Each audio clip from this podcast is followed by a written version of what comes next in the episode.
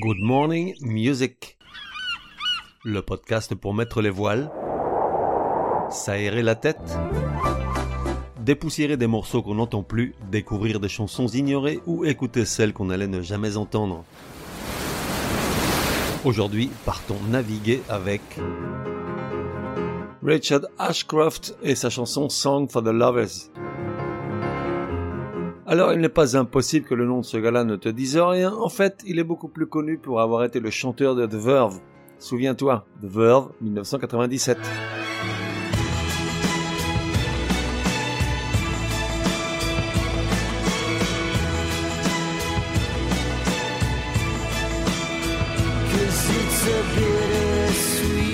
Aujourd'hui, Bittersweet Symphony frôle le milliard de vues sur YouTube. Fait rarissime pour une chanson d'il y a plus d'un quart de siècle.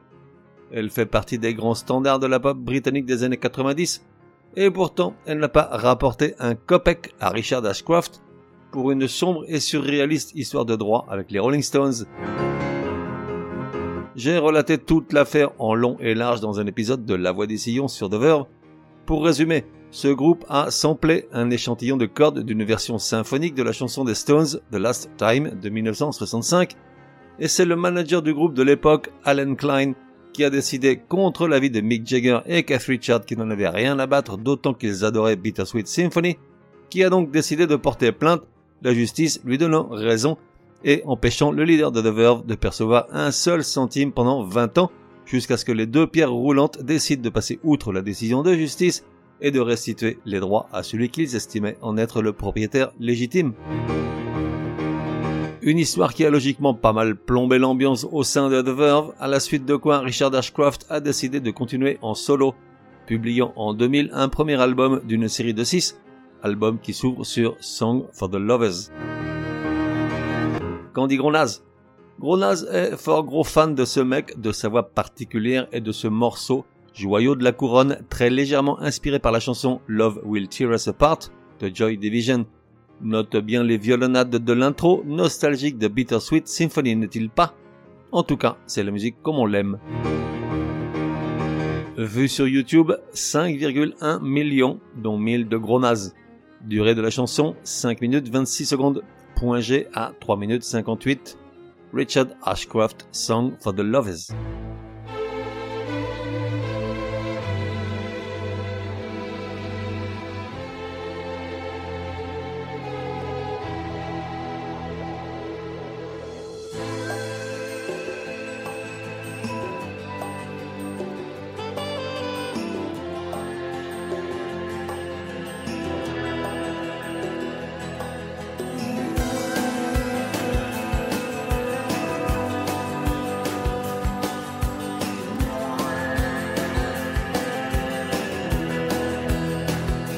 despair.